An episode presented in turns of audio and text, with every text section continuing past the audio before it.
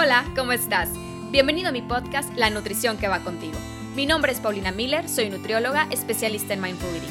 En este espacio te estaré compartiendo diferentes herramientas y reflexiones para saber nutrir a tu cuerpo, porque la nutrición va más allá de las calorías que sirves en un plato.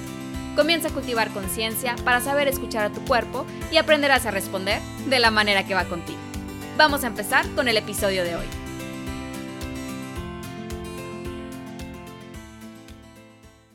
Hola, ¿cómo estás? Retomando un poco de lo ya platicado en el episodio 34, aprendiendo a ser más humana y menos perfecta, vuelvo a traer conmigo la frase que nos acompaña muchas veces, el quiero ser perfecta. Cada quien lo va aplicando en diferentes ámbitos en su vida, desde tener el cuerpo perfecto, la casa perfecta, el estilo de vida perfecto, el trabajo y proyectos perfectos y toda esta idea centrada en el perfeccionismo. Creo que de cierta forma las redes sociales tienen algo que ver en que se cultive este pensamiento absurdo en nuestra cabeza, pero también creo que no debemos culparlo del todo, porque al final somos nosotras mismas las que decidimos creerlo. En fin, Así como en todo, decidí sentarme nuevamente a escribir una corta reflexión de esto, en el que me pongo a evaluar desde mi punto de vista, mi experiencia y de dónde nace para mí esta frase de quiero ser perfecta.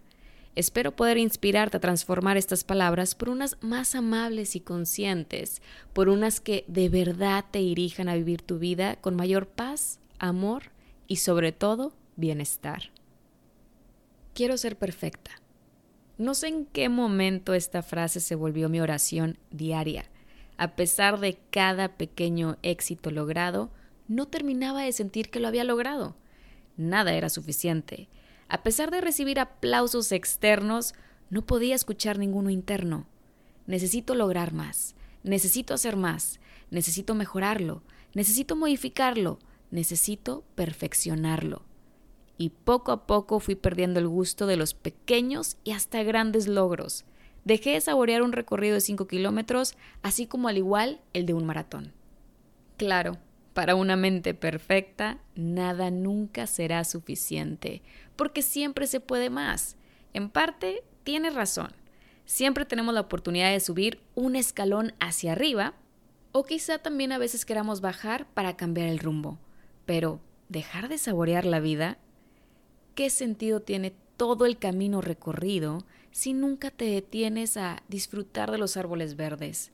El reflejo detiene el agua, la lluvia acariciando tus mejillas, los pájaros cantar, el sol brillar, el abrazo de la vida cada vez que tus pies acarician la tierra. ¿Estoy aquí para ser perfecta? ¿Para qué quiero ser perfecta? ¿Esta mentalidad perfeccionista me permite saborear mi verdadero potencial?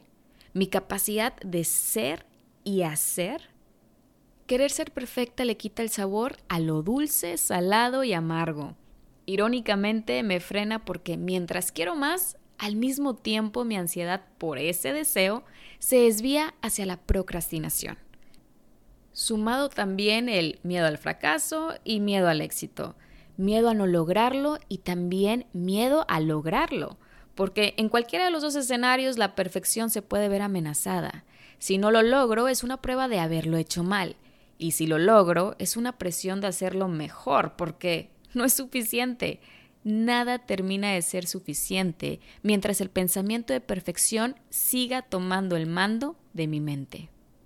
Y qué difícil fue darme cuenta de todo esto pero al mismo tiempo qué gratificante fue comprender la angustia que yace dentro de mí, para poder así permitirme escuchar y empezar a cambiar la forma en la que respondo hacia cada momento pequeño y grande de mi vida.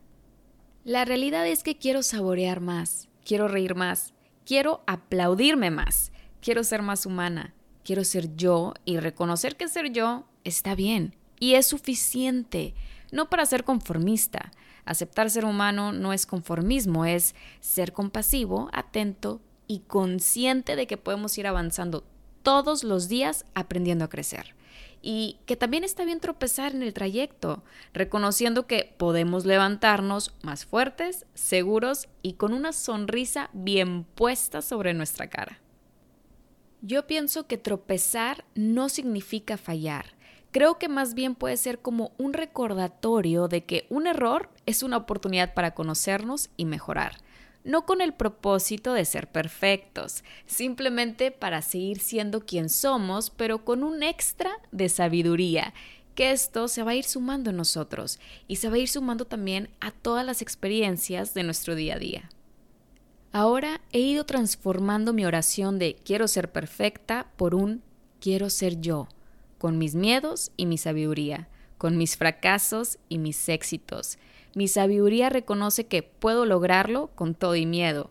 Mis fracasos me recuerdan que no hay éxito sin aprendizajes en el camino.